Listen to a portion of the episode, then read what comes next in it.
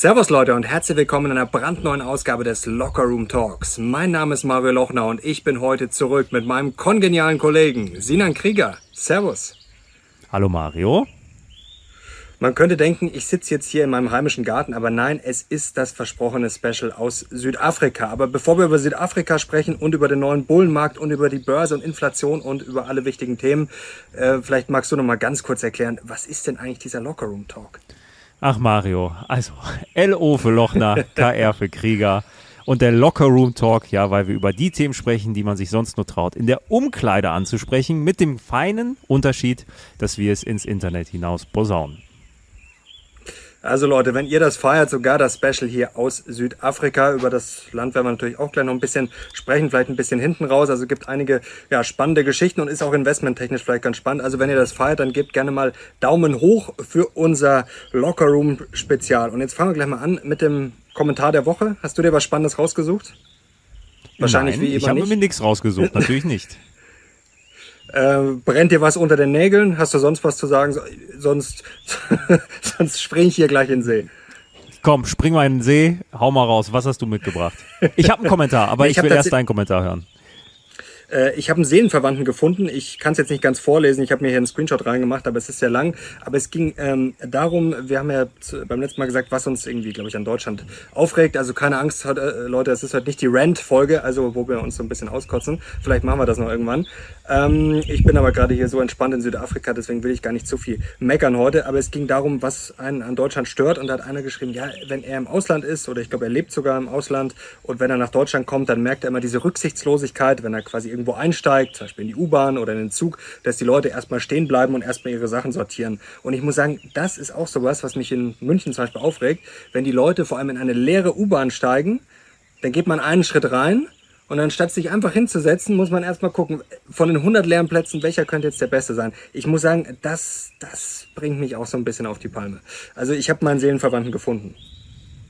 Ich, ja, da, da hat er schon einen validen Punkt. Martin. Ich überlege gerade, ich überlege gerade, ob das in anderen Ländern, die jetzt vergleichbar sind mit Deutschland, also äh, vom Lebensstandard her anders ist, weil es man müsste mal gucken, ob da eine Korrelation ist zwischen irgendwie Bruttoinlandsprodukt und Selbstgerechtigkeit der Menschen.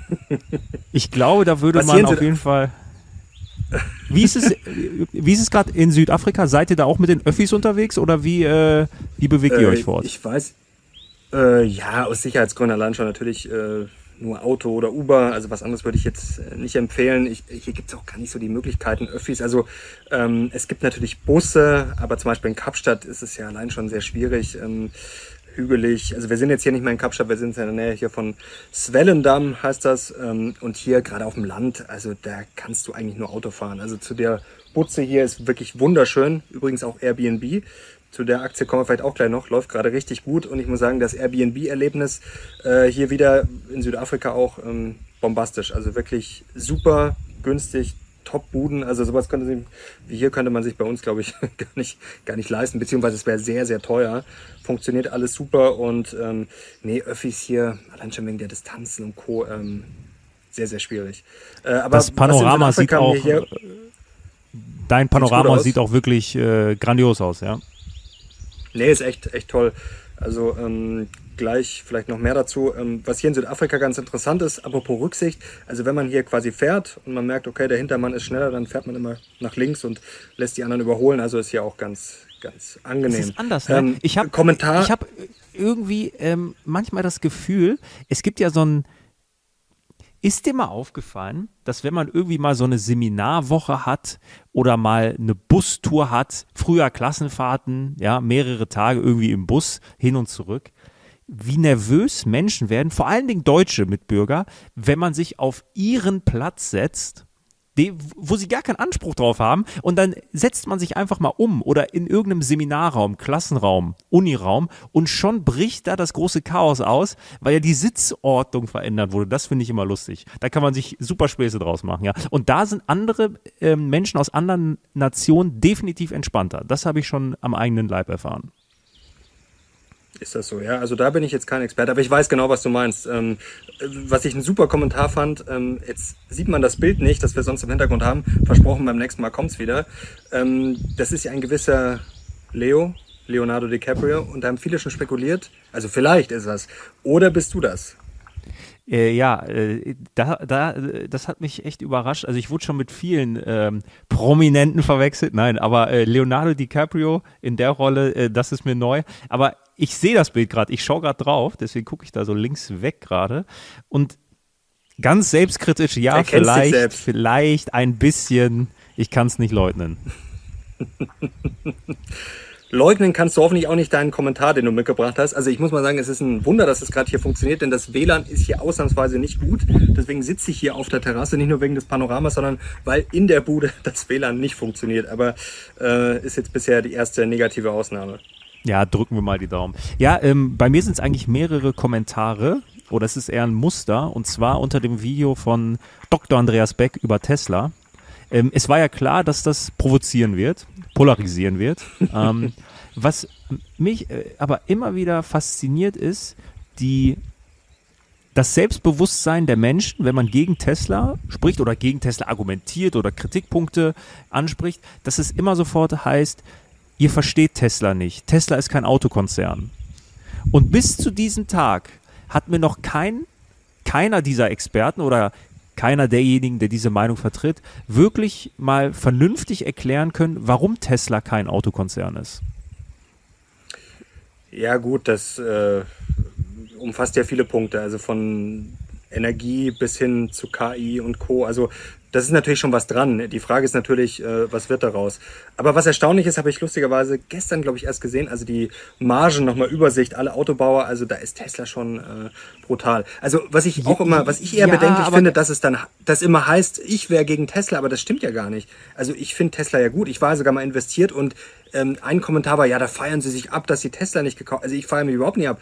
Ich ärgere, also Tesla ist schon so eine Aktie, wo ich mich ärgere, dass ich die ähm, nicht behalten habe. Also ich feiere mich überhaupt nicht dafür ab.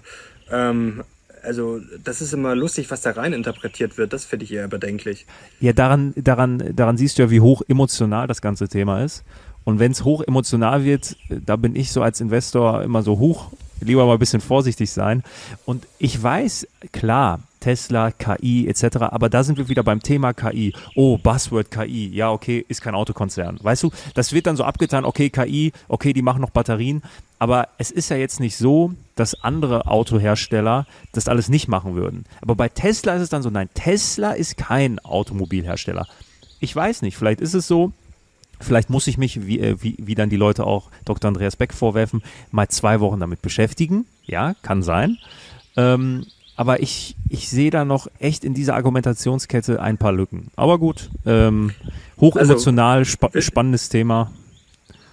Wir stellen fest, du hast keine Ahnung von Tesla und du hast schon wieder Lust zu provozieren. Das ist super. Nee, Spaß beiseite. Über KI reden wir auch gleich noch, weil das ist ein sehr spannendes Thema. Ähm, da bin ich auf der einen Seite bei dir, auf der anderen Seite aber auch ähm, nicht. Ich glaube, äh, ähm, da ist einiges im Kommen, aber kommen wir gleich dazu. Ähm, was brennt dir denn sonst noch unter den Nägeln? Also, was äh, zur Inflation kommen wir gleich. Das war ja vergangene Woche so ein bisschen der kleine Schocker. Äh, aber da habe ich auch ein bisschen eine andere Meinung dazu. Äh, was ich momentan generell spannend finde, bei uns so der Kampf gegen das Auto. Jetzt gab es ja das Verbrenner aus. Also ich finde es irgendwie lustig, dass jetzt generell quasi immer gegen das Auto geschimpft wird, weil das Auto ist ja nicht zwingend der Verbrenner. Tesla ist ja auch ein Auto. Und wir werden irgendwie ähm, Fortbewegung brauchen. Und ich finde gerade, wenn man hier in Südafrika ist, dann finde find ich das schon lustig, wenn dann solche Tweets kommen wie von meinem Lieblingskommunisten-Nachwuchs Kaspar Dazinus von den Grünen, wenn dann sagen, kommen wir, oh, ich würde gern so geliebt werden, wie die FDP das Auto liebt. Ja, in solchen Ländern wie hier ähm, werden wir Autos brauchen, auch in Deutschland natürlich. Also ich finde das teilweise wirklich, da kann man nur den Kopf schütteln. Auch in Deutschland gibt es sehr viele Menschen, die aufs Auto angewiesen ist, äh, angewiesen sind. Es lebt nicht jeder in Berlin oder in München. Ähm, und ich finde das auch so daneben. Also das sind ja mittlerweile Pauschalisierungen, also alles da in einen Topf zu werfen. Ähm, einfach nur das Auto ist böse. Ja, du, wirklich, also, also erstmal muss man sagen, wirklich, äh, dass, dass auch Menschen in München und Berlin teilweise ein Auto benötigen. Äh, das, das Auto, auch. das Auto ist ja gerade für uns in Deutschland, ich meine, schon so lange Zeit irgendwie das Fortbewegungsmittel im Individualverkehr. Und die Frage ist halt, das ist ein guter Punkt, den du ansprichst. Ähm, ist es jetzt gegen Autos generell oder ist es nur gegen Verbrenner? Fakt ist, es fahren noch unfassbar viele Verbrenner auf den Straßen rum. Und selbst wenn die Verbrenner verboten werden, was machst du mit den ganzen Verbrennern, die da sind? Also die kannst du ja dann nicht einfach irgendwie alle wegschmeißen. Die sind ja de facto nee, das Wichtige noch dort. ist, es ist ja, das Verbrennerverbot ist ja quasi nur für den Verkauf. Also du darfst ja trotzdem Richtig. mit deinem Verbrenner weiter rumfahren. Genau. Also deswegen verstehe ich die Aufregung teilweise auch nicht so. Also das Weißt ist du, ja das- auch, äh, Das, sehr emotionalisiert alles. das, was mich an dieser Diskussion oder an dieser Vorangehensweise am meisten stört, ist immer, wenn man etwas verbietet, ja, dann ist das schon immer irgendwie so die Ultima Ratio. Aber dann sollte man, finde ich, Alternativen schaffen können. Also, wenn ich etwas verbiete, dann brauche ich eine Alternative. Und die Alternative, die ist ja noch gar nicht ausgereift. Also, ich sag mal, es geht schon los beim Preis. E-Mobilität, so ein E-Auto im Schnitt, das sind einfach teure Autos. Klar, du kannst ja auch so kleine nehmen, aber die Auswahl ist noch einfach nicht so groß. Ein E-Auto in der Anschaffung erstmal teuer. Und dann Thema Infrastruktur. Es ist jedes Mal das alte Thema. Wenn ich keine Steckdose zu Hause habe, keinen Charger zu Hause habe, dann ist das für mich einfach alles, was das Thema Komfort angeht, Praktikabilität angeht, Effizienz angeht, im Vergleich zum Verbrenner für mich als Privatperson ein riesen Nachteil. Weil wo soll ich das Ding nachts laden? So. Und das sind einfach alles so Themen und die kann man nicht einfach wegwischen und sagen, ja, dann geh auf die Öffis. Weil wenn ich mir die Öffis anschaue, jetzt mal ganz ehrlich, Deutsche Bahn, ich will ja jetzt nicht wieder draufschlagen, ich weiß es einfach, aber ich meine, sind wir uns alle einig, die Deutsche Bahn ist eine Katastrophe und ist für mich, für mich keine Alternative in meinem Mobilitätsmix, sage ich mal. Wenn ich die Bahn benutze, dann echt nur, weil ich es muss. Und das, und das nicht, weil ich einfach per se eine Abneigung habe, sondern weil ich jahrelang gefahren bin und es einfach eine Katastrophe war. Ja, ist jetzt nicht vergnügungssteuerpflichtig, nee. Also da muss viel getan werden. Und grundsätzlich, ich bin auch gegen Verbote. Es ist immer auch schwer, das pauschal zu sagen. Ich finde das Verbot jetzt so gesehen auch nicht gut, weil wir ja auch Alternativen theoretisch noch haben oder vielleicht werden noch Alternativen entwickelt. Deswegen finde ich das auch zu voreilig. Also ich fand die Anmerkungen ganz gut, dass man, wenn, muss man überlegen, okay, warum verbietet man den Verbrenner und quasi nicht das, was dann schädlich ist, verbrannt wird. Also das fände ich dann, wenn dann noch rationaler, zu sagen, okay, wir verbieten den Verbrenner jetzt generell und nehmen da alle Möglichkeiten, die es vielleicht noch gäbe. Ich will jetzt nicht wieder mit den E-Fuels anfangen. Vielleicht gibt es in den nächsten 15 Jahren auch noch was anderes. Was weiß ich. Das wissen wir, glaube ich, alle nicht.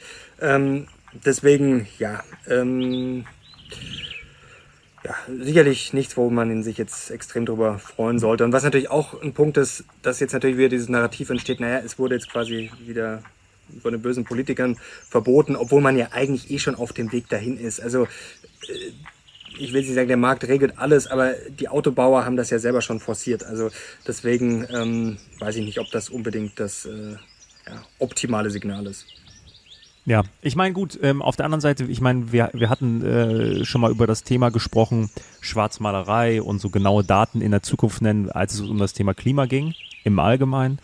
Und da habe ich ja auch schon gesagt, dafür habe ich einiges an Kritik einstecken müssen, aber ähm, du brauchst ja auch teilweise die Leute, du brauchst ja die Schwarzmaler, damit die breite Masse in die Gänge kommt. Das glaube ich schon. Und da ist natürlich so ein Datum wie, okay, 2030, 2035, whatever, ähm, ist vorbei mit dem, mit dem Verbrenner. Sowas kann natürlich auch dafür sorgen, dass dann die ganze Industrie und auch der Konsument am Ende dann wirklich alles daran tun, es auch wirklich umzusetzen. Und ein immer, ja, es geht so weiter, es geht so weiter. Jetzt mal komplett unabhängig davon, ob ein Verbrennerverbot sinnvoll ist. Ich stelle das mal in Frage. Ja, ich, ich weiß es nicht, ob es jetzt richtig ist, komplett auf E-Mobilität zu setzen. I don't know. Aber ganz grundsätzlich ähm, war es ja klar, dass es irgendwann kommt. Ich meine, diese ganze Entwicklung E-Mo- E-Mobilität, das ist ja nicht erst seit einem Jahr, nicht erst seit zwei Jahren, das ist ja schon ultra lange. Es wird immer mehr. Die ist auch, ist auch so ein bisschen so das, das Henne-Ei-Problem. Wo war damals der erste Impuls, dass es so kommt? War es die Politik? War es Tesla? Das ist mal spannend, irgendwie da zu gucken, wann es gekippt ist. Weg vom Verbrenner hin zur E-Mobilität, ganz in Das- den Anfängen. Das ist ein guter Punkt, um das Thema vielleicht abzuschließen. Jetzt landen wir wieder bei Südafrika, denn das Problem mit den Verbrennern ist ja bei den, mit den alten. Also entweder werden sie bei uns eh weitergefahren oder wo kommen sie dann hin? Im Zweifel zum Beispiel in Länder wie Südafrika und Co. Und ich habe mal nachgeschaut, beim CO2-Verbrauch ist Südafrika heute auch schon äh, sportlich unterwegs, auf Rang 14 weltweit. Also ist ja auch kein kleines Land, 60 Millionen Einwohner, also ist ja schon ein großes Land, aber trotzdem hätte man jetzt wahrscheinlich im Vergleich zu Deutschland, Südafrika jetzt vielleicht nicht so äh, weit vorne äh, auf der Liste, aber trotzdem mehr CO2-Ausstoß zum Beispiel als Mexiko, nah dran an Brasilien und auch jetzt nicht so weit weg von Deutschland. Mhm. Also ähm, genau, da schließt sich dann. Hast du mal auf den Straßen wieder, geguckt? Ähm, wie da so die, wie da so das Verhältnis ist zwischen Verbrennern und E-Autos? Ja, also ich habe hier, glaube ich, fast kein E-Auto gesehen. Also vielleicht in Kapstadt ein paar. Also wir sind jetzt aber hier im Vergleich zu uns, da sieht man ja sehr viele Tesla. Also sehr wenig. Es gibt ja hier gerade mega äh, Stromprobleme, also äh, Energiekrise. Da wäre jetzt wahrscheinlich das E-Auto auch äh, sehr schwierig. Also das ist hier schon äh, enorm. Wobei ich sagen muss, das Potenzial hier für die kommenden Jahrzehnte muss eigentlich gigantisch sein, denn hier hat man so viel Platz. Also Wind ist hier auch enorm, also Wind und Solar müsste man hier ganz gut ausbauen können. Also deswegen, äh, ja, man weiß nicht, woran es liegt. Sicherlich auch Misswirtschaft, ähm, also sicherlich einige Probleme. Aber ich sage jetzt mal, das Potenzial ist auf jeden Fall da, diese Krise in den nächsten 10 bis 20 Jahren äh, zu beheben. Thema Stromausfall. Ähm, es ist kein Stromausfall, aber eben wusstest du, dass ich seit anderthalb Wochen zu Hause nicht mehr mit meinem Handy telefonieren kann? Mein Mobilfunkanbieter nee. hat solche Probleme. Ich, also in Schwabing, ja, zentraler geht's nicht. Ich kann, ich kann nicht mehr telefonieren. ist unglaublich. Ich muss an eine ganz bestimmte Stelle gehen, wo so zwei Fenster sind in der Ecke. Ich kriege zu Hause keine Anrufe mehr. Unglaublich. Das ist unglaublich. Naja. Also und deswegen, vielleicht auch noch ein wichtiger Punkt, das merke ich hier auch wieder, also das Netz hier ist sehr gut. Man hat natürlich, wenn man jetzt komplett über die Prärie fährt, hat man natürlich mal, vielleicht mal eine Minute kein Netz, aber du hast eigentlich fast immer LTE, geht auch hier wunderbar und wir sind jetzt hier wirklich äh, sehr weit außerhalb. Ähm, also funktioniert hier auch besser als bei uns. Also es ist faszinierend. Also was heißt besser, aber es ist sehr stabil. Ähm, vor allem, wenn man noch überlegt, dass auch noch gerade Energiekrise ist, also dafür ist es trotzdem stabil.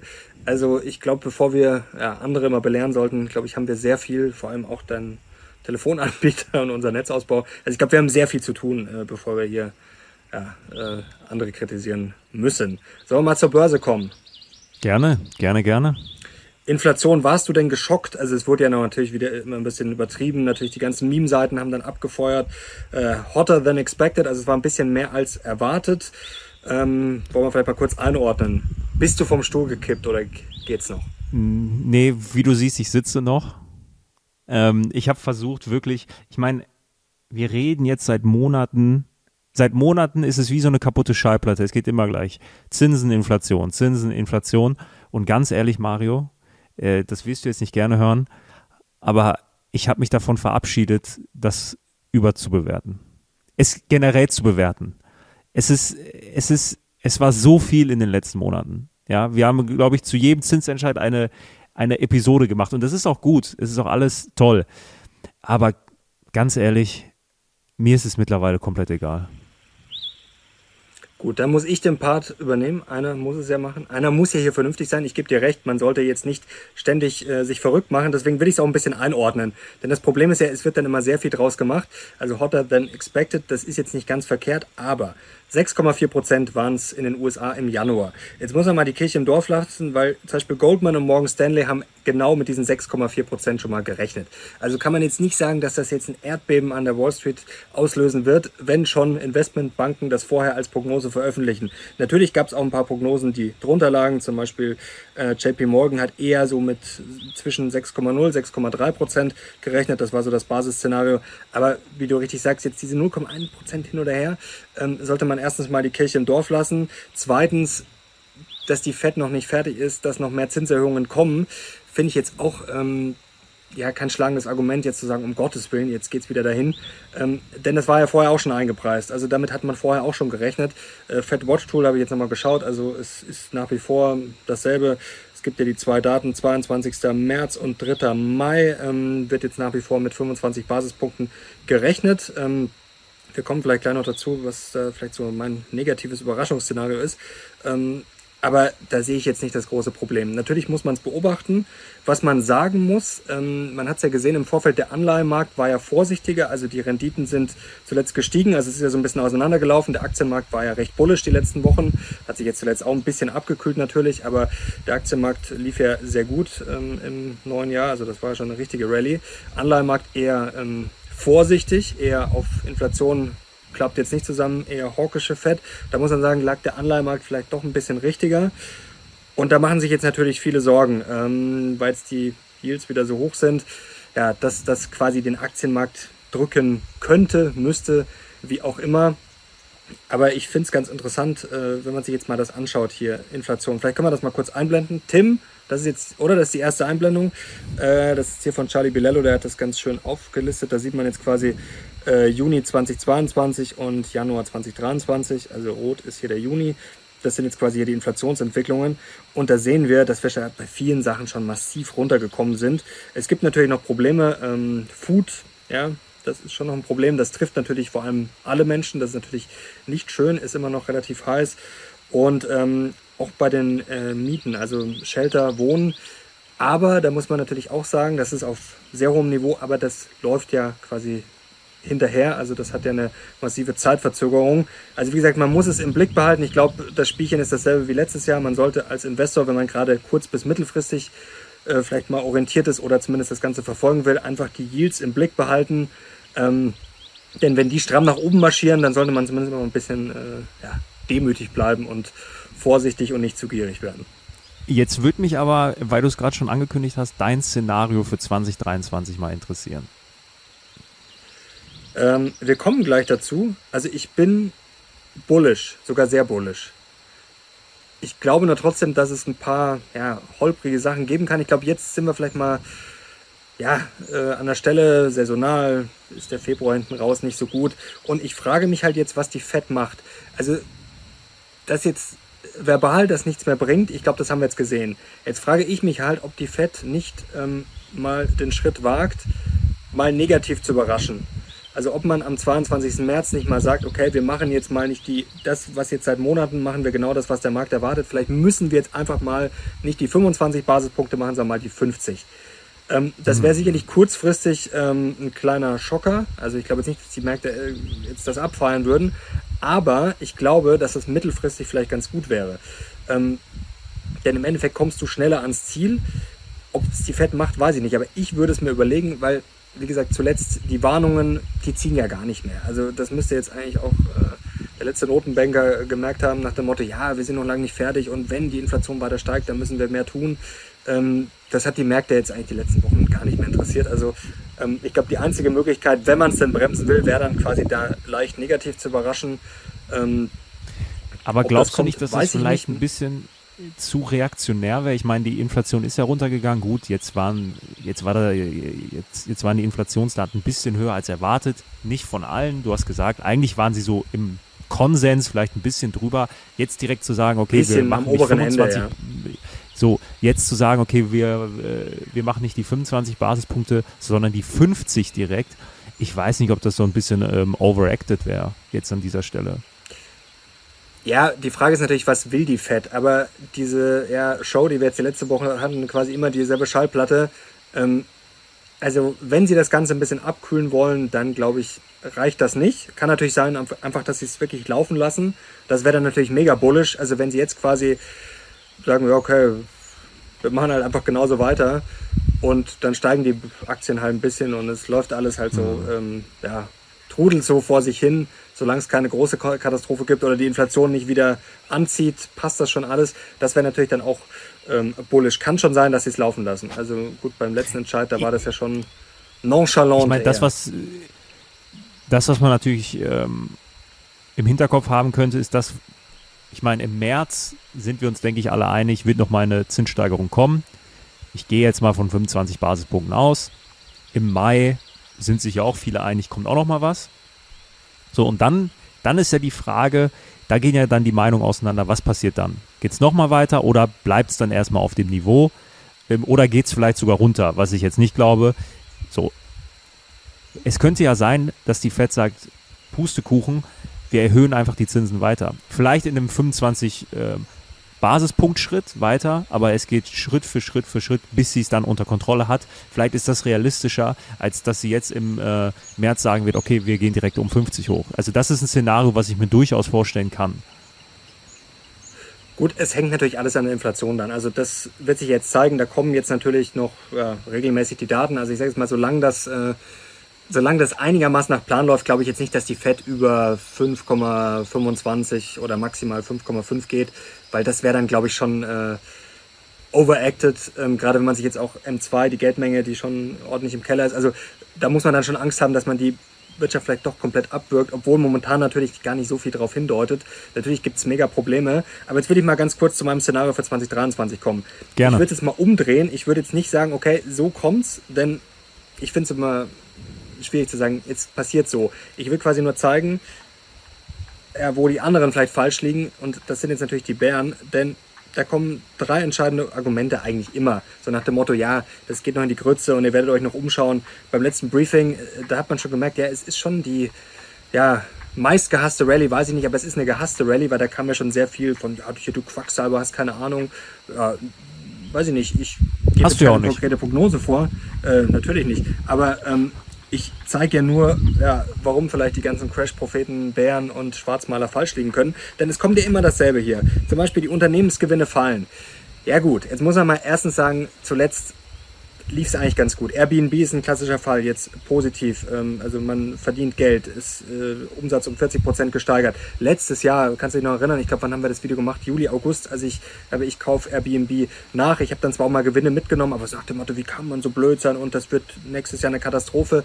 Es läuft richtig gut und man merkt ja auch, dass die Menschen sicherlich sich irgendwo einschränken müssen, aber sie sind heiß auf Urlaub und da hat es, glaube ich, sehr viel aufgestaut. Also da sieht man schon, die Gewinne, dass die jetzt komplett eine Katastrophe sind, das zeigt sich noch gar nicht. Und auch wenn es kommt, hier eine interessante Statistik, also die ist wirklich äh, fast schon Gold wert. Schauen wir uns mal hier. When earnings are up, when earnings are down.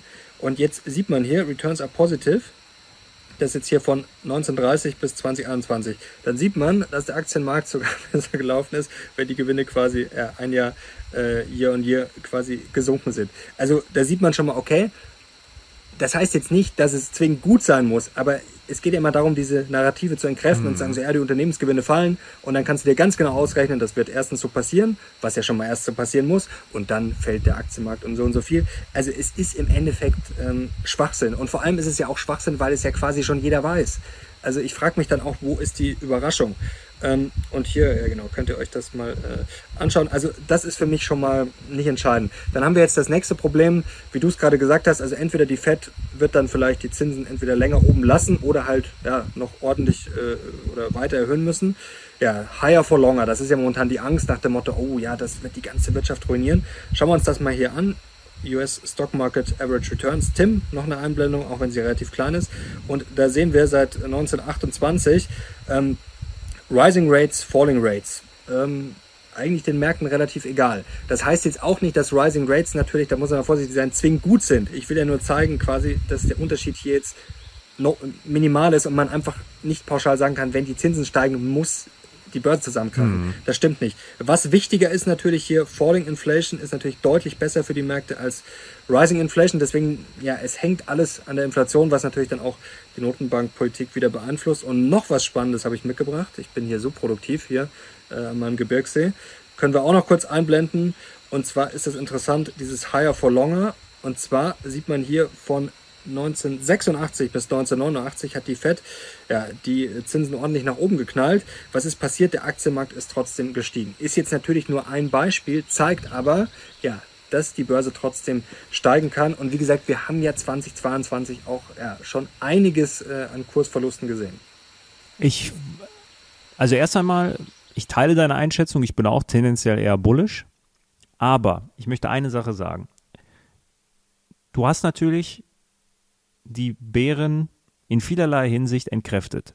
Wenn wir jetzt hier aber eine dritte Person hinsetzen würden, der äh, eher negativ eingestellt ist, Mike Wilson oder so, der wird natürlich genauso viele Argumente finden und Statistiken, die in die andere Richtung gehen. Ist ja klar. Darum geht es ja auch. Da, darum geht es ja auch in dem Briefing zu sagen, hey, wir haben den Mr. Long, wir haben den Mr. Short, das sind die Argumente. So.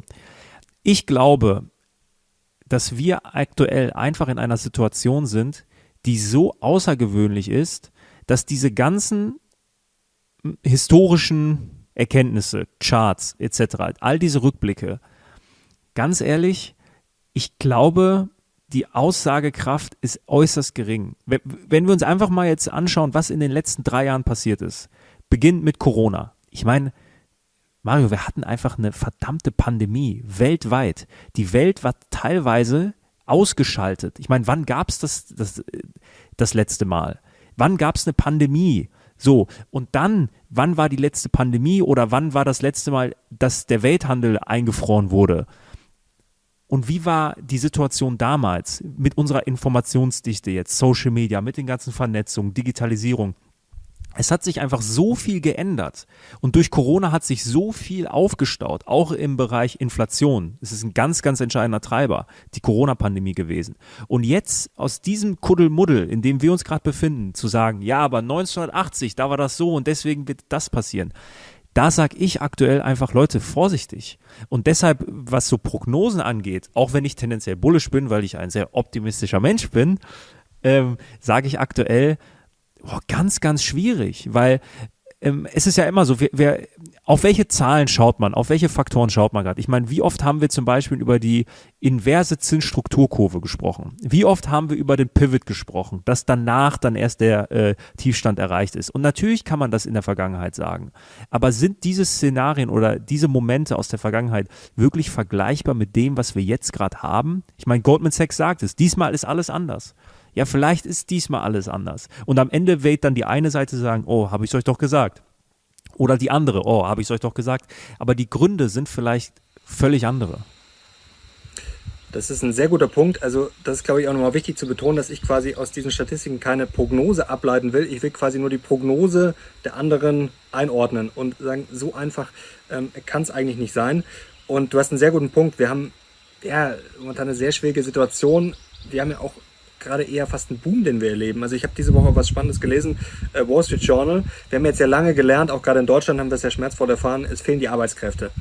Jetzt haben wir natürlich den demografischen Wandel, also da werden wir sicherlich noch einige Probleme kriegen, aber es war sehr interessant, äh, Wall Street Journal, da ging es darum, um einen Restaurantbesitzer, dass der gesagt hat, er hat wirklich lange niemanden gefunden und jetzt auf einmal hat er zwei Top-Bewerber gehabt als Sous-Chef und meinte, ja, das gab es seit Jahren nicht. Also ich habe schon das Gefühl, da dreht sich einiges und was du gerade schon beschrieben hast, ähm, ja, es ist vielleicht eine neue Situation. Wir kommen aus, ja, wir hatten jetzt sehr viele äh, außergewöhnliche Sachen in sehr, sehr kurzer Zeit. Also das war ja wie im Zeitraffer alles mal äh, gefühlt äh, durcherlebt. Also Pandemie, Krieg, Inflation in ja, gut zwei Jahren. Das ist schon Wahnsinn. Zwischendurch noch äh, Crashes und Rallies. Also das ist Wahnsinn. Und da muss man sich natürlich schon mal über, überlegen, ja, was macht das jetzt? Vor allem, wir sehen dann immer die Zahlen, ja, okay, die Haushalte sparen jetzt weniger, die Inflation ist hoch. Auf der anderen Seite haben wir natürlich ähm, viel gespart. Also gerade während der Pandemie ähm, haben wir alle gespart. Das äh, Spannende ist China jetzt auch natürlich, die hatten das ja quasi noch länger. Da hat sich auch viel aufgestaut. Da habe ich neulich auch einen interessanten äh, Kommentar gelesen nach dem Motto, dass ja diese Sachen, die da gespart wurden, dass es quasi wie eine Atombombe ist für die ganzen ja, äh, Determinanten oder, oder Indikatoren quasi. Also das ist äh, ein sehr guter Punkt, ist sehr wichtig. Deswegen, ja, ich finde es auch super schwierig, äh, eine Prognose zu machen. Aber wenn ich keine Prognose jetzt mache, ähm, ja, warum soll ich da meine Aktien jetzt verkaufen? Also jetzt zu sagen, okay, ich warte jetzt mal, bis dann alles vorbei ist. Ähm, ich ich verstehe es nicht. Also man kann es machen, muss jeder selber entscheiden. Aber wir haben gerade sehr viele Umbrüche, die auch durchaus ja positiv sind. Über KI können wir gleich noch drüber sprechen. Und wir haben halt momentan noch einen boomenden äh, Arbeitsmarkt, vor allem in den USA. Und was ich auch interessant finde, ähm, das taucht jetzt zuletzt ja auch schon auf, die ganzen Zahlen sehen ja gut aus. Auch im Januar, der Konsum hat wieder angezogen. Das letzte Jahr ein bisschen zurückgekommen, dann November, Dezember sah nicht, aber Januar jetzt wieder angezogen. Was natürlich vielleicht auch ähm, ja, die Inflation jetzt wieder leicht, dass wir jetzt nicht sagen wir mal so nach Plan vielleicht runterkommen. Das kann natürlich noch ein bisschen ja auch wieder anstrengend werden. Aber hier in den ganzen äh, Geschäftsberichten, jetzt muss ich hier mal reinzoomen, hier Mastercard, Ralph Lauren, Mon Mondelez, äh, Kimberly Clark, Clorox, Dow, Merck, alles überall das Wort resilient taucht sehr, sehr oft auf, bezogen auf den Verbraucher. Also dass der Konsum sehr robust ist. Ähm, wir sehen da eigentlich wirklich sehr viele gute Zeichen. Natürlich können wir uns jetzt keine Inflation so hoch äh, auf, weiß ich nicht, zehn Jahre leisten, aber da geht es ja zumindest in die richtige Richtung. Also ich sehe da momentan sehr viele Sachen, ja, die gar nicht so schlecht laufen. Ähm, vielleicht ist es am Ende, ja. vielleicht ist es am Ende die Krise, die niemals kam. Ich meine, ich kann mich noch dran ja. erinnern, ähm, als wir Ende Oktober, da, das war der Geburtstag meiner Freundin, da war ich ja in diesem fancy ähm, asiatischen Restaurant, wo ich gesagt habe, Mario, das mhm. war einer der ersten Lockerroom-Talks, jetzt mal ohne Scheiß, Krise, Krise, also in München, ich sehe alles, aber keine Krise, ich sehe eher Champagnerstimmung und das war im Oktober, November, also da, da sah die Welt noch anders aus. Ähm, yeah. Und da, da kamen ja auch viele Kommentare und wir haben das ja auch eingeordnet. Ja, wir sind hier in einer Bubble, ja, München und die Welt ist nicht überall so äh, super. Aber jetzt ist ja genau das, die Restaurants sind immer noch voll. Ich kann immer noch nirgendwo keinen Tisch reservieren. Ähm, die Jobs, ja. Äh, Kino ist auch, Kino ist auch immer voll. Kino voll. Die Leute sind in Arbeit. So, es läuft. Und ganz ehrlich, vielleicht bleibt es einfach so. Vielleicht bleibt es einfach so. Was noch ein interessanter Chart ist, den ich gefunden habe, der ist inspiriert von einem Kommentar, das fand ich ganz interessant. Ja, schau doch mal, wie sich das mit der Arbeitslosigkeit verhält, wenn die quasi niedrig ist. Ähm, was dann passiert. Was tatsächlich interessant ist, vielleicht können wir das auch noch kurz einblenden. Stocks do best when unemployment is high. Das ist sehr interessant. Also wenn man dann quasi sozusagen aus der, es ist eigentlich logisch, wenn man sozusagen aus einer Krise rauskommt, ähm, klar, wenn die Aktien wahrscheinlich am Boden sind oder gefallen sind stark und ich bin in der Krise drin und danach komme ich sozusagen raus, aber ist sehr interessant, also dass die hier S&P ähm, das quasi seit 1950 ist das jetzt genau bis äh, Dezember 22, also dass sozusagen hohe Arbeitslosigkeit so gesehen gut ist. Also da sieht man auch wieder, es ist einfach, es ist sehr komplex und deswegen im Zweifel dann sagen, okay, jetzt ähm, ja, short ich, ich bin mir ganz sicher. Und vor allem auf aufgrund von, also wenn jetzt jemand shortet, weil er sagt, ja, ich sehe jetzt das und das und das, das ist was anderes. Oder verkaufe, aber sozusagen aufgrund dieser Sachen, die jeder schon kennt, die eigentlich eingepreist sein müssten, und zwar jetzt nicht seit zwei Tagen, sondern eigentlich seit ja, zwei, drei Monaten. Ich finde auch diesen, diese zehn Indikatoren der Bank of America, ähm, da haben wir auch mal wieder drauf verwiesen. Also ich habe ja, das ist auch wichtig, ich, es war Interesse da. Deswegen habe ich es auch immer wieder aufgegriffen. Ich habe aber nicht danach gehandelt. Ähm, sonst hätte ich ja im Oktober sagen müssen, okay, ich verkaufe jetzt alles. Lustig, hier kann man auch mal einblenden, ähm, ja, dass eigentlich diese zehn Indikatoren auch eher guter Kontraindikator waren, zumindest jetzt kurzfristig. Wer weiß, vielleicht sagen wir in einem Jahr, es äh, war der beste Indikator, aber zumindest kurzfristig ja nicht gut. Denn im Oktober, da hätte man durchaus ja, kaufen sollen. Ähm, da war halt quasi nichts erfüllt. Also 20 von äh, äh, hier 80 äh, waren nicht erfüllt, oder jetzt habe ich hier äh, genau, nur 20 quasi der Signposts waren getriggert. Also was jetzt quasi ein klares Zeichen dafür war, dass wir das Tief noch nicht äh, gesehen hatten. Also da sieht man mit solchen Einschätzungen ähm, muss man vorsichtig sein. Ein Punkt noch, vielleicht kann man das auch noch kurz einblenden. Heute machen wir eine richtige Parade. Da hat Tim richtig Spaß, nicht wahr, Tim? Der wird sich richtig freuen. Liebe Grüße. Gerade jetzt hier, oh, du. Ja, ja, ja, ja. Kündigung ist, glaube ich, raus. ich glaube, wir müssen uns äh, jemand anders suchen. Äh, die Rezessionsangst, hier sehen wir, die fällt auch massiv. Also Problem könnte natürlich schon sein, dass wir jetzt so ein bisschen priced for, for perfection sind, also für das Soft Landing, das auch natürlich kommen kann. Aber das ist natürlich auch noch nicht alles sicher. Und ein letzter Punkt noch, was ich so ein bisschen, ähm, ja, vielleicht eher das Problem sehe, zum Beispiel so Risiken wie Russland zum Beispiel, Krieg, oder Russland, Krieg besser gesagt, äh, wie man es auch immer nennen will. Ähm, da glaube ich, ist schon einiges eingeschlafen. Also da sind die Leute auch so ein bisschen müde geworden. Ich will jetzt nicht sagen, dass das das ultimative Risiko ist, aber gefühlt spricht da keiner mehr drüber. Und dann liest man aber jetzt schon so Nachrichten, dass dann die Atom-U-Boote jetzt irgendwie, oh, norwegischer Geheimdienst berichtet, ähm, dass die dann irgendwo stationiert werden sollen. Ich habe jetzt auch schon gehört von äh, ja, Bekanntenkreis sagen, dass wenn jemand bei Kraus Maffei, ich weiß nicht, ob das stimmt, aber es ist mal nur wirklich Gerüchteküche, dass die Amerikaner angeblich in Schweden jetzt Panzer stationieren wollen. Und also was hast du denn für eine Verwandtschaft, die das weiß? Aber das ist, bitte? Was hast du denn für eine Verwandtschaft, die sowas weiß? Verwandtschaft nicht, äh, eher Freundes, Freundeskreis okay. über drei Ecken. Okay. Wie das immer so ist. Also wie gesagt, äh, ist jetzt wirklich nur ähm, ja, Lockerroom Talk. Also, ähm, aber das zum Beispiel jetzt die Meldung mit, mit dem norwegischen Geheimdienst, die war ja, äh, war ja offiziell, also das war ja überall zu lesen. Ähm, also wie gesagt, da weiß man jetzt auch nicht, was in diesem Jahr passiert. Das sind vielleicht eher Sachen, wo man nochmal drauf schauen muss. Aber wie gesagt, diese relativ bekannten Sachen, ja, ich sehe jetzt da nicht den großen Zusammenbruch. Also ganz ehrlich, ähm, Hm. Nee. Für mich sicher kein Grund zu verkaufen, eher sogar ein Grund, äh, bullish zu werden. Mir ist, mir ist gerade was eingefallen zum Thema Resilienz und zum Thema Südafrika und Sicherheit und sonst was. Mir ist was passiert. Jetzt kommt wieder Märchenonkel, eine Anekdote. Ich war ja äh, vor zwei Wochen in Amsterdam. Und dann war ich, dann war die Woche vorbei und ich war am Flughafen. Ja, ich bin geflogen von Amsterdam nach München. Gebe ich zu.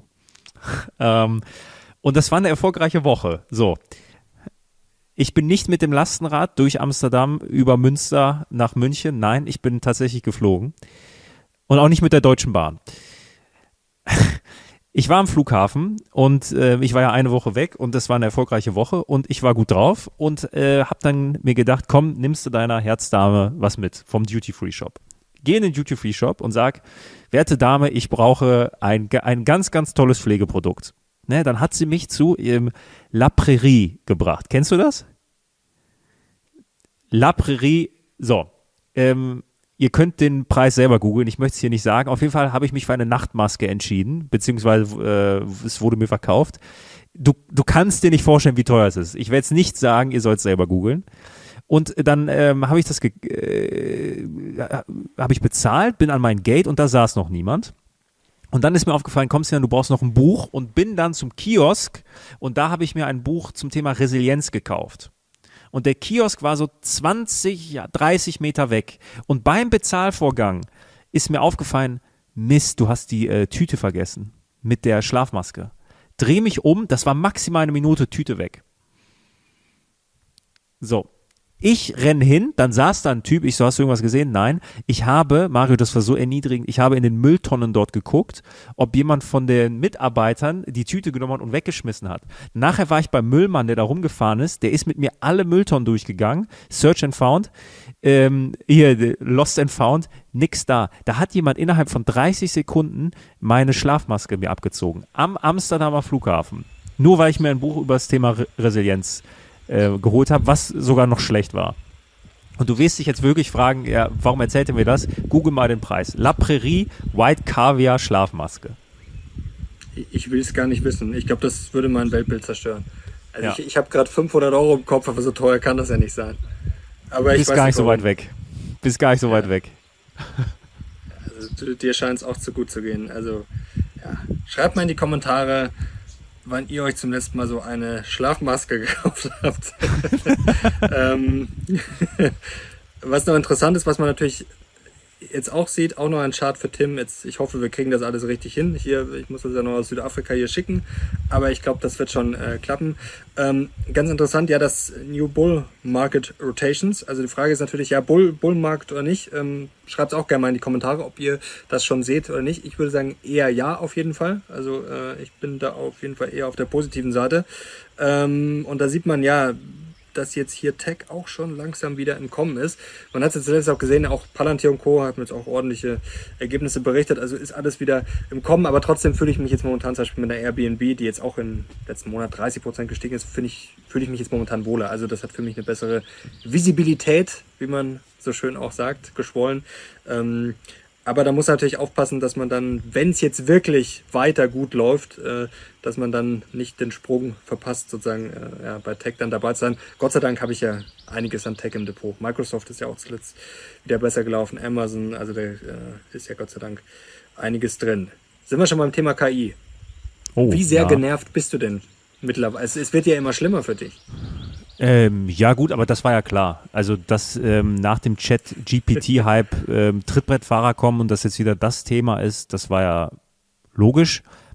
Es ist ja auch in Ordnung. Ähm, und ich habe ja nie gesagt, dass ich äh, künstliche Intelligenz per se ablehne. Das möchte ich jetzt nochmal klarstellen. Also äh, ich finde das mega spannend. Das ist ein mega spannendes Themenfeld und auch ein Themenfeld, ja, was das Potenzial hat und es ja auch schon zum Teil tut, ähm, die Art, wie wir leben, einfach komplett zu verändern. So. Und dass wir riesen Fortschritte dadurch machen können. Thema Effizienz. Wenn es dazu kommt, dass etwas wie ChatGPT oder irgendeine andere künstliche Intelligenz es schafft, Routinearbeiten uns abzunehmen, ja, dann ist es natürlich ein Riesenfortschritt. Das finde ich super. Ähm, was ich, wo, wofür ich halt einfach plädiere, ist, dass wir da so eine, wie, wir, wir haben da so eine Sensationslust, ähm, faul zu werden. Also, ähm, was ich so mitbekommen habe, ist, oh, ChatGPT und sonst was, geil, ich muss jetzt selbst nicht mehr nachdenken. Und wir geben so unsere eigene Eigenständigkeit freiwillig der künstlichen Intelligenz, um dann irgendwie faul zu sein. Und das gefällt mir nicht. Ich glaube, dass wir sollten den, den menschlichen Geist und das, was wir können, nicht unterschätzen. Und künstliche Intelligenz kann, glaube ich, super mit uns arbeiten. Und, so, und sobald es die künstliche Intelligenz es schafft, und das schafft es schon in vielen Teilen, wirklich diese ganzen Routine Mistarbeiten, wo keiner Bock drauf hat. Wenn das die künstliche Intelligenz machen kann, dann bin ich da super fein mit. Und ich bin der Erste, der es nutzen würde. Ja, ich habe keinen Bock, mich um meine Steuern zu kümmern. Wenn das eine künstliche Intelligenz super hinbekommt, bin ich happy mit. Was alle ähm, künstlichen Intelligenzen oder alle diese Steuerbot-Sachen bisher machen, ist nicht gut in meinem Fall. So, und da braucht es dann halt noch Sprünge, um halt in dem konkreten Fall jetzt mich persönlich zu unterstützen, aber ganz grundsätzlich, ja, der Hype ist da. Er wird, denke ich, auch noch anhalten. Die Frage ist dann, wie viel PS dann am Ende auf der Straße landen. Wie ist denn deine Meinung dazu? Also ich glaube, dass es natürlich lange dauern wird. Ganz kurz Zwischenfrage, die Kamera läuft noch? Sehr gut. Nicht, dass, wir, dass ich hier umsonst rede. Ähm, ne, ich, ich merke zum Beispiel auch bei dir, dass du da vielleicht auch so ein bisschen ja, gefangen bist, vielleicht in so einem gewissen, so, ja, man schaut dann immer so auf einzelne Dinge. Und ich glaube auch, was du sagst, ist richtig natürlich, diese Faulheit oder dass wir uns jetzt nicht auf die KI verlassen sollten. Die Frage ist ja nur, wie die KI zum Einsatz kommt. Also ich finde das sehr interessant. Ich habe ja neulich erzählt von diesem Buch, das ich gelesen habe, wo das mit der Elektrizität verglichen wird. Und diese Autoren sagen, also äh, Power and Prediction heißt das Buch, kann ich nur empfehlen. Und die sagen, wir sind jetzt quasi in diesen Between Times, dass wir quasi jetzt, ja, es ist schon was da, das ist schon alles nicht schlecht, aber erstens äh, weiß man noch nicht genau, wie man es nutzen soll und ähm, es wird halt einfach auch dauern. Ähm, und das ist sehr interessant. Früher bei der Elektrizität, da hattest du ja quasi, ja, du hattest einen Kohleofen und dann musstest du quasi alle Arbeitsplätze um den Kohleofen rumbauen. Und dann haben sie irgendwann quasi gemerkt, okay, wir können ja quasi Kohle ersetzen durch jetzt äh, was anderes.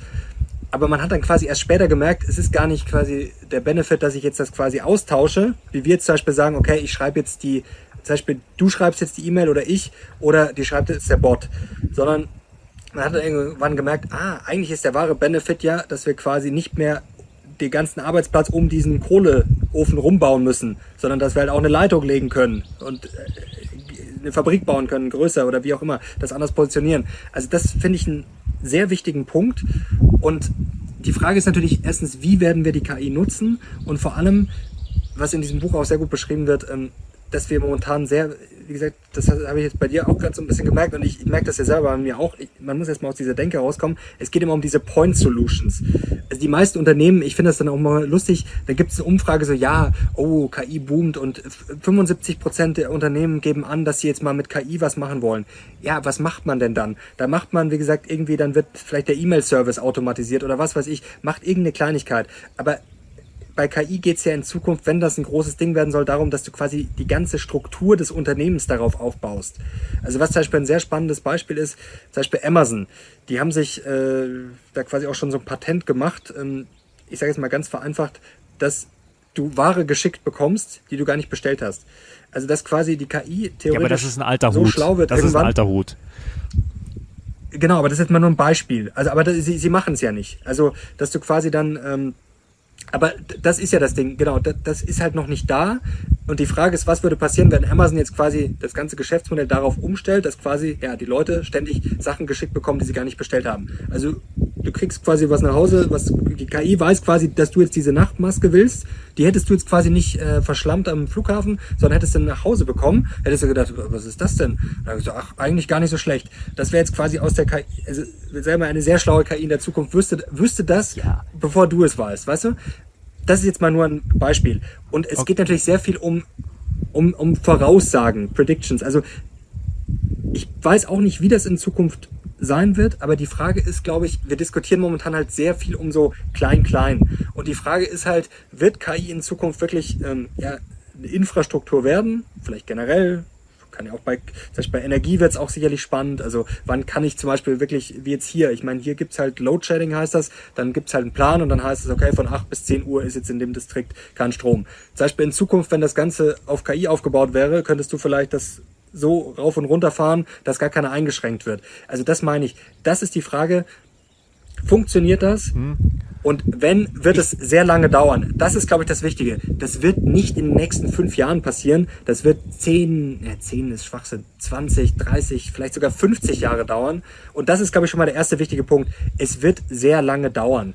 Und das ich bin ist, zu 100 Prozent. Noch zwei, zu, ja? ja, bitte, sorry. Ähm, und deswegen will ich da jetzt ein bisschen davor warnen, dass man jetzt quasi da reinrennt zu sagen, so, ich muss jetzt da dabei sein, weil das, das hebt jetzt ab. Natürlich sind da ein paar Aktien zuletzt gut gelaufen. Ich sehe auch bei Microsoft da jetzt mega Potenzial, aber ich weiß jetzt nicht, ob das bei Microsoft, wenn sie sich jetzt da Marktanteile bei Bing holen und mit ChatGPT da jetzt äh, auch vielleicht ordentlich Geld verdienen, ich weiß jetzt nicht, ob das die große KI-Revolution ist. Es kann jetzt vielleicht so ein Auslöser sein, dass andere Sachen in Gang kommen.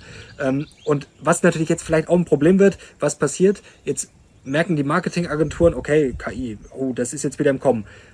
Dann wird jetzt da wahrscheinlich in den nächsten Monaten wieder an irgendwelchen Sachen gebaut, was weiß ich, irgendwelche Themen, Branchen, ETFs, irgendwelche Zertifikate. Und wenn die dann rauskommen, ja, dann ist wahrscheinlich der erste Hype schon mal wieder vorbei. Also deswegen ähm, wäre ich da jetzt auf jeden Fall mal vorsichtig. Ich, wir sind gar nicht so weit weg. Ich unterschreibe das, was du sagst, zu 100 Prozent.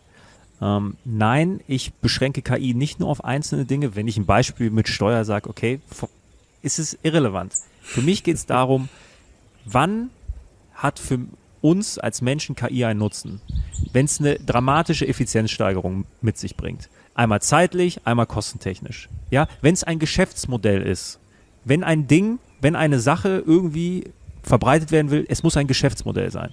Okay, kann KI werden. Kann KI, ist es auch schon in einigen Bereichen. Vollkommen in Ordnung. Für meiner Meinung, äh, für mich ist es eher so eine Art, ich möchte einen Appell ja, an die Menschen richten, nicht ihre eigene Autonomie, Autonomie abzugeben an irgendeine künstliche Intelligenz, weil es ja so schön bequem ist.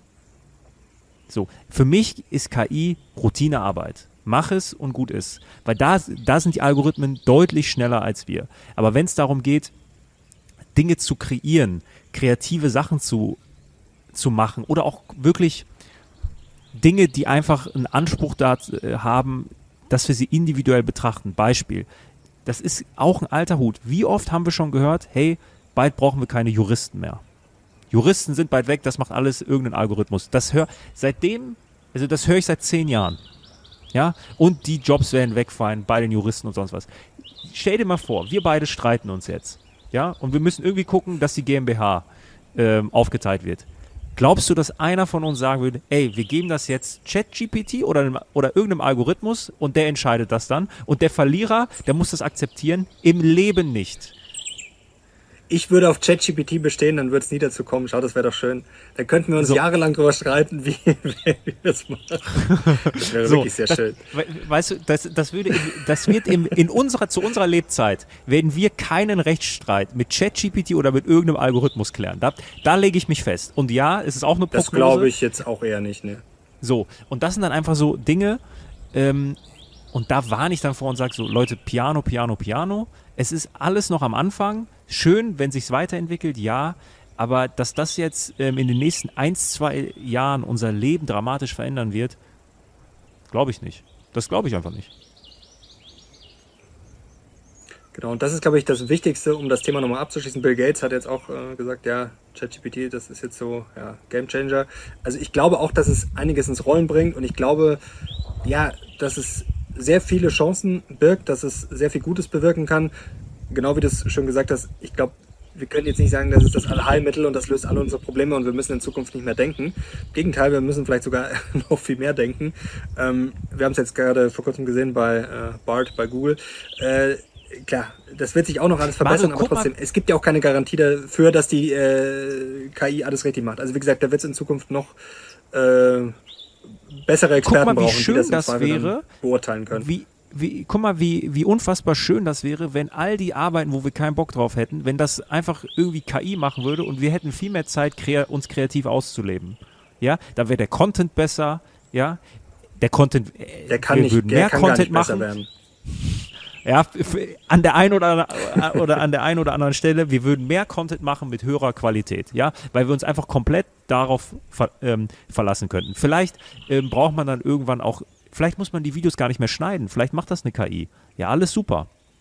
Aber das, den Prozess etwas zu erschaffen, den sehe ich immer noch bei uns und den möchte ich auch nicht abgeben. Ja, vielleicht bin ich jetzt super traditionell und äh, Technologieverweigerer. Äh, trotzdem, ich möchte den Prozess des Schaffens, den möchte ich immer noch bei mir als Menschen haben. Auf jeden Fall. Also ich glaube, ähm, ja, wie gesagt, wir entscheiden ja auch äh, im Endeffekt darüber, was da in Zukunft möglich sein wird. Und ich glaube, es, äh, ja, wie du sagst, wenn das Hand in Hand geht, glaube ich, kann das ein Riesending werden. Und ich bin natürlich mit Microsoft momentan ganz glücklich. Also ich sehe da schon eine Chance, dass sie jetzt, das ist jetzt auch wieder klein-klein gedacht, äh, oder vielleicht etwas kleiner. Aber ich glaube schon, dass sie da jetzt äh, ja, ordentlich der Konkurrenz ein bisschen ans Bein pinkeln können. Also ähm, ist Wahnsinn. Also ChatGPT kommt ja quasi besser an vor den Nutzern als äh, ähm, TikTok, beziehungsweise es geht schneller. Ähm, auch bei Bing kommt jetzt auch Musik rein. Also ich bin gespannt. Es hat natürlich auch Enttäuschungspotenzial. Sie müssen jetzt auch liefern, aber das scheint jetzt alles mit der Integration relativ schnell zu gehen. Dann wahrscheinlich schon im nächsten Monat. Ähm, dass man sich jetzt da anmelden kann. Die Nachfrage ist auch groß. Also das ist schon sehr interessant. Also fühle ich mich als Microsoft-Aktionär gerade ganz gut. Hoffe, dass das so ja. weitergeht und ja, spannende Sache. Zumal der Start und, ja, von ähm, der Start von Bart heißt es ja von Google, ne? Die ja, ja, genau. der ist ja gründlich das in die Hose gegangen. Wobei auch da, ich habe ja zwischenzeitlich mich auch mit ChatGPT auseinandergesetzt und ein paar super Gespräche geführt. Äh, da sind auch Fehl, also wirkliche einfach Fehlinformationen, die einfach nicht stimmen. Die werden auch als Fakten verkauft. Natürlich, klar. Ähm, und das ist auch ein Riesenthema. Ähm, was steckt dahinter? was für eine Linie steckt dahinter, was für eine politische Linie steckt vielleicht hinter einer KI. Und das dann als alles als gegeben anzusehen, ähm, finde ich in dem Sinne auch ein bisschen schwierig. Ganz kurz noch, ähm, weil wir das Thema hatten, ich hatte ja einmal, äh, da habe ich es gewagt, ähm, ChatGPT mit äh, Segways zu vergleichen. Ähm, ich habe mal. Äh, ja, ähm, ich habe mal nachgeschaut und ähm, Google mal ähm, Steve Jobs Segway. Steve Jobs war ein riesen Segway-Fan und er hat tatsächlich gesagt, dass, also grob, das Segway ist so groß wie die Erfindung des Computers. So. Auch Genies können noch, irren. Klar. Ich weiß noch, Steve Wozniak hat ja auch bei Alexa damals gemeint, das wäre irgendwie auch so das ganz, ganz, der ganz große Durchbruch jetzt. Klar, ist auch noch eine Momentaufnahme. Ich sage jetzt mal, in den letzten Jahren war es jetzt, äh, ja, war ein Hype, aber ich weiß nicht, nutzt Bist noch jemand schon Alexa? zu Bing rüber gewechselt? Ähm, noch nicht fix. Also ich habe jetzt, muss ich sagen, auch die letzten Tage jetzt natürlich nicht so viel, also ich habe schon gegoogelt, aber jetzt weniger als sonst. Aber ich glaube, ich werde es machen. Ich habe ja schon positive Erfahrungen gemacht ich muss sagen, ich rege mich jedes Mal Google auf, auch wenn Google da sicherlich nicht so viel dafür kann, über die Öffnungszeiten. Wir standen hier neulich auch äh, wieder vor dem Restaurant, was angeblich geöffnet sein sollte, laut Google. Da muss, ich weiß gar nicht, wie das läuft, das trägt das Restaurant wahrscheinlich selber ein, oder? Ich muss, Aber, dich, ähm, ich, ich, muss jetzt, Mario, ich muss unterbrechen. Ähm, da sieht man, dass du kein Geschäftsmann bist. Du kannst doch nicht auf einer YouTube-Plattform hier äh, Google kritisieren und unsere Einnahmen hier in den Keller äh, ziehen. Also wir beginnen jetzt nochmal. Äh, wechselst du zu Biggen? Nein, natürlich nicht. Sehr schön. Das war ein Witz. Ein gut. vorgezogener Aprilscherz. Sehr gut, das wollte ich hören. Das wolltest du hören. Sehr gut. Ja, also das Thema, ich glaube, wir werden es weiter vertiefen. Ähm, auch mal mit, denke ich, Experten sprechen. Also wenn ihr das sehen wollt, auch mal Interviews auf dem Kanal oder ein Lockerroom Talk mit wirklich Menschen, die da tiefst, tiefst drin sind. Ähm, dann schreibt es doch gerne mal in die Kommentare. So, kann ich sonst noch was für dich tun? Äh, Mario, es war mir eine große Freude. Ich weiß das sehr zu schätzen, dass du in deinem Urlaub äh, dich vor die Kamera setzt mit deinem ähm, Star-Reporter-Mikrofon und hier live ja, aus dem Gebiet. Kriegsberichterstatter. Ach, äh, ja, Kriegsberichterstatter live aus äh, Südafrika. Äh, das hast du ganz toll gemacht äh, und es war mir eine große, große Freude. Danke dir. Ja, ist ein tolles Land, um das abzuschließen. Also, ja, was ich alles gesehen habe. Delfine, Haie, Shark Cage Diving haben wir gemacht. Echt? Also, das das finde ich nicht gut. Da muss ich jetzt mal den Moralapostel raushängen lassen. Warst du in so einem Käfig? Nee, das, das klingt. Äh, ja, aber das, das ist ja. Ähm, ich habe auch erst gedacht, das ist so ein bisschen was, ja, sei mal ein bisschen moralisch verwerflich ist, aber das ist ja nicht schlimm, ähm, weil die schwimmen da frei rum. Das ist ja quasi auch, da sind ja auch so Forscherteams, also das ist schon alles sehr professionell und dann werden die einfach nur ein bisschen gefüttert und schwimmen da halt rum. Also die ja. werden ja nicht irgendwie, die, die leben da ja völlig frei. Also das ist wirklich nichts Verwerfliches. Problem also, ist, ähm, ähm, es, und es gibt es gibt einige Vorfälle, wo sich die Haie mit den Kiemen in den, ähm, in den Cages verhangen und dann sterben. Jetzt habe ich dir das auch ruiniert. Okay. Nee, also es kann sein, dass es woanders, dass es, es gibt ja immer so äh, negative Beispiele. Es kann sein, dass die das dann irgendwie so gezielt, dass die die dann so an zu nah ranlocken wollen. Also, aber das ist ja, bei denen ist es ja quasi nur so, dass die da halt so davor auf und abschwimmen. Die kommen da auch nicht an den Käfig richtig ran. Also das war jetzt Bist was, du echt mit einem äh, weißen Hai geschwommen da? Äh, nee, der weiße Hai, der gibt's hier tatsächlich auch. Ähm, der ist aber schon länger nicht mehr gesehen worden. Das waren so Bronzehai oder wie die heißen. Okay. Die sind auch nicht so gefährlich. Also die, glaube ich, äh, ja, ja, die könnten wahrscheinlich zwicken, aber es ist jetzt kein weißer Hai. Also, nee, ich hatte auch das Bedenken, dass es vielleicht so ein bisschen geschmacklos sein könnte, aber das ist wirklich toll, da das auch, ja, sind auch wirklich Forscher, die sich da ja auch das erforschen. Also, die haben dann auch wieder da getrackt quasi, was das für Haie waren und ja, es ist sehr interessant. Also, ähm, habe mich gut aufgehoben gefühlt. Bis auf die Seekrankheit, das war, ja, das war nicht so. I feel with aber ich habe es überlebt. Ja ja. Ja, ja. ja, das ist nicht schön. Aber es, Am Vortag nichts trinken. So am Vortag nichts trinken. Wie ich dich kenne, kein hast Wasser du ordentlich. Oder kein Alkohol? nichts, gar nichts. Nichts essen, nüchtern. nee, so nicht schlimm war es nicht. Es war halt einfach nur. Es ist halt anstrengend. Also, ja. ich hab's noch, habe alles drin behalten, also keine Angst. So schlimm war es nicht.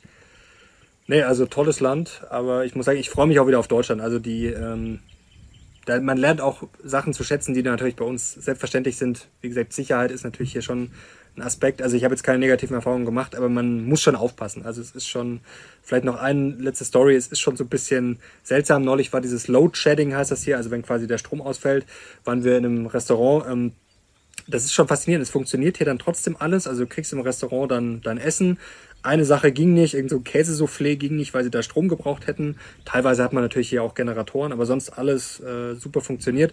Gab halt dann quasi kein Licht so richtig. Es gibt halt dann diese Kerzen, so Gaskerzen und halt echte Kerzen. War auch sehr romantisch, stimmungsvoll. Dann gehst du aber halt natürlich raus auf dem Parkplatz, es ist alles stockdunkel, ja, ja. fährst dann nach Hause, es ist wirklich sehr, sehr dunkel. Also es ist schon, muss man schon auch sagen, ein bisschen, bisschen gruselig schon. Also bei aller Schönheit, aber sag mal, tagsüber ist es schöner, als wenn es stockdunkel ist. Dann kommst du als echter Mann nach Hause, um es mit einem sexistischen ja, Witz heute hier zu beenden. Geritten bin ich auch noch, also was ich hier alles erlebt habe. Hier rennen auch Affen rum durch die, frei durch die Gegend. Du bist also einfach Winnetou und Indiana Jones in Personalunion. Es ist so schön. Ich freue mich, wenn du wieder da Silber bist. Ich freue mich auch. Ich werde dich aber trotzdem mit der Silberbüchse erstmal über den Haufen schießen für deine Frechheit. Sehr gut. So, mein Lieber, wir sehen uns bald wieder in München. Ja. Und ich freue mich. Ich hoffe, euch hat es gefallen und wir kriegen einen Daumen nach oben, Leute. Dann, du. Bis zum nächsten Mal. Wieder hinlegen.